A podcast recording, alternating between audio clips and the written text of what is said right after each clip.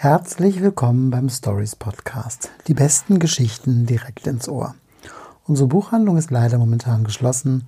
Unsere Geschichten erzählen wir jedoch unverdrossen weiter. Denn Lesen hilft. Gegen Langeweile, gegen Wissenslücken, das Alleinsein und gegen die Angst. Jeden Tag stellen wir hier Bücher vor, die uns am Herzen liegen. Mein Name ist Frank Menten und ich habe heute einen Debütroman für Sie mitgebracht, der es in sich hat.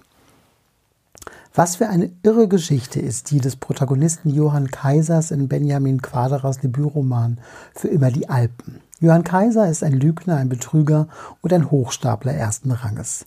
Er wächst in Liechtenstein auf, macht sich aufgrund seines Verhaltens schon als Kind viele Feinde und kann von Glück sagen, dass durch einen Zufall Fürstin Gina von Liechtenstein seine Fürsprecherin wird.